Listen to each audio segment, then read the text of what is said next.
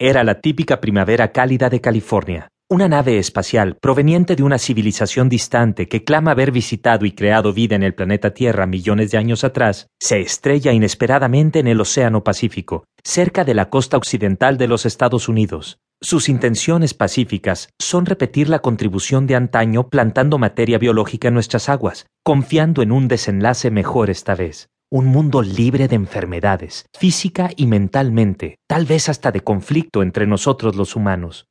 Robert Johnson, un ingeniero naval establecido en California que aspiraba a establecer una relación de negocios entre su barco y el programa de transbordador de NASA, se encuentra en la vecindad del estrellamiento cuando este ocurre. La perturbación creada por la cápsula foránea tratando de evitar detección produce lamentables e impredecibles condiciones atmosféricas y oceánicas que inmovilizan la nave de Johnson y sus equipos electrónicos durante una demostración crítica y vital a los inspectores de la NASA que se llevaba a cabo, destruyendo sus ambiciosos esfuerzos de ser certificado como vendedor al programa espacial.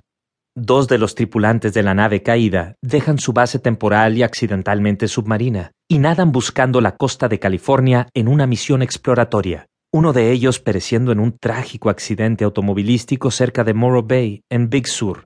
la existencia del único sobreviviente es pronto descubierta por un grupo de ambiciosos y corruptos criminales que quieren adquirir, al precio que fuera necesario, lo que se cree es el insólito poder de inmunidad contenida en su sangre y que lo protege contra todas las enfermedades humanas conocidas a través de nuestra historia y para ponerla al servicio del imperio farmacéutico con el que están asociados en un teje-maneje, juego violento de gato y ratón, donde se ignora el valor de la vida humana por parte del grupo de sicarios, sin principios, encabezado por Jack Lapierre, presidente de Bloody Stats, una poderosa compañía farmacéutica de San Francisco,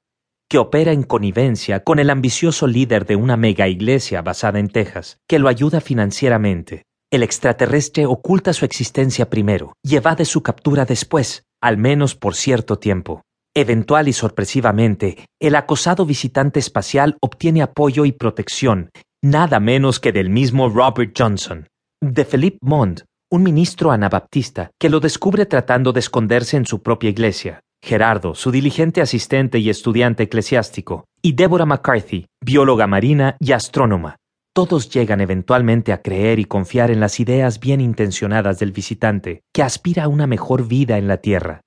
Mientras tanto, Deborah y Robert Johnson se enamoran, y ambos se envuelven complicados y peligrosamente en los desesperados esfuerzos de proteger al visitante del daño acreciente que le acosa. El objetivo inmediato del visitante espacial es regresar a su estrellada nave hundida lo más pronto posible y liberar el material biológico vivo que se halla dentro de la cápsula todavía esperando ser rescatado, no solo para su propia supervivencia, sino para la del planeta Tierra también.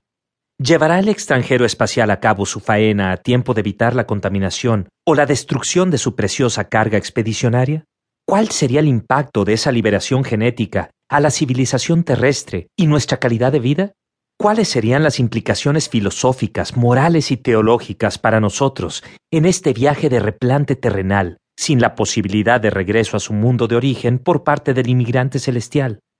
Serán los ambiciosos y desalmados hombres que quieren usarlo capaces de encontrarlo, y si lo hacen, capturarlo y explotarlo para sus propios motivos de perverso lucro? ¿O serán derrotados en sus ambiciosos y malvados planes criminales?